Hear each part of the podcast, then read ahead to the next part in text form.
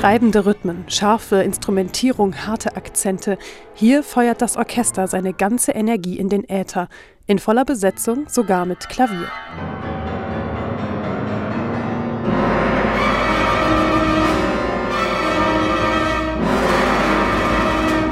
Der erste Satz der Musica Sinfonica in Tre Movimenti von Grażyna Bacewicz dauert gerade mal zwei Minuten.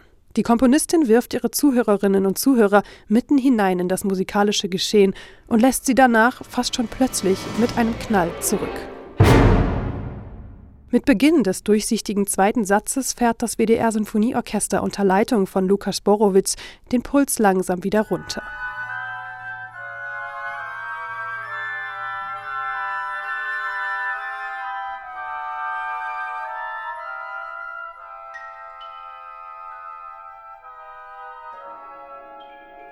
Dieses Werk ist eines von Grażyna Bacewicz spätesten, entstanden 1965, nur vier Jahre vor ihrem Tod. Zu diesem Zeitpunkt hat die Komponistin bereits ein umfassendes Werk geschaffen, aus sämtlichen Gattungen, große symphonische Zyklen, Miniaturen für Soloinstrumente, Kammer- und Bühnenmusik und sogar eine Funkoper. Unter sowjetischer Herrschaft musste sie besonders darauf achten, nicht in Verruf zu geraten und schaffte einen gekonnten Spagat zwischen der gefälligen Ästhetik des sowjetischen Realismus und kreativer Weiterentwicklung avantgardistischer Ansätze.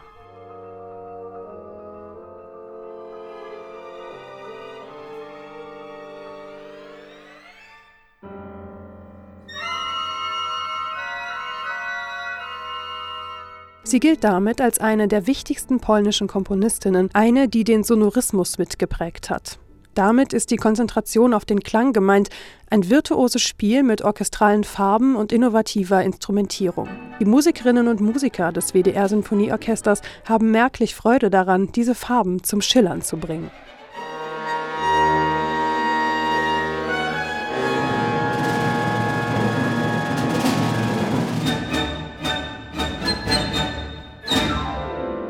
Das WDR-Symphonieorchester will sämtliche symphonische Werke von Grażyna Bacewicz einspielen und ist jetzt beim zweiten Teil des Projektes angekommen.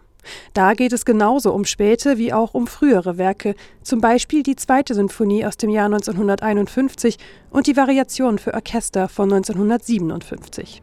So wird auf nur einem Album ihr ästhetischer Weg nachgezeichnet, von der neoklassizistischen Komponistin, die in Paris bei Nadia Boulanger gelernt hat, bis zur prägenden Stimme der polnischen Schule.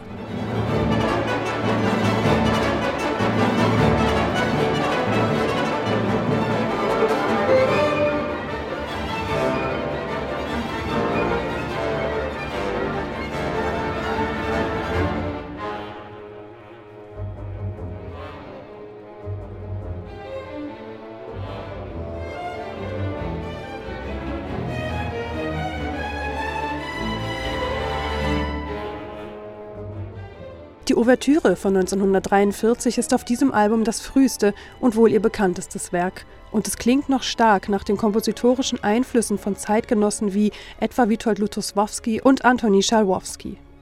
Der Dirigent Lukas Borowitz unterstreicht diese Verbindung mit dem Orchester durch eine besonders expressive Interpretation.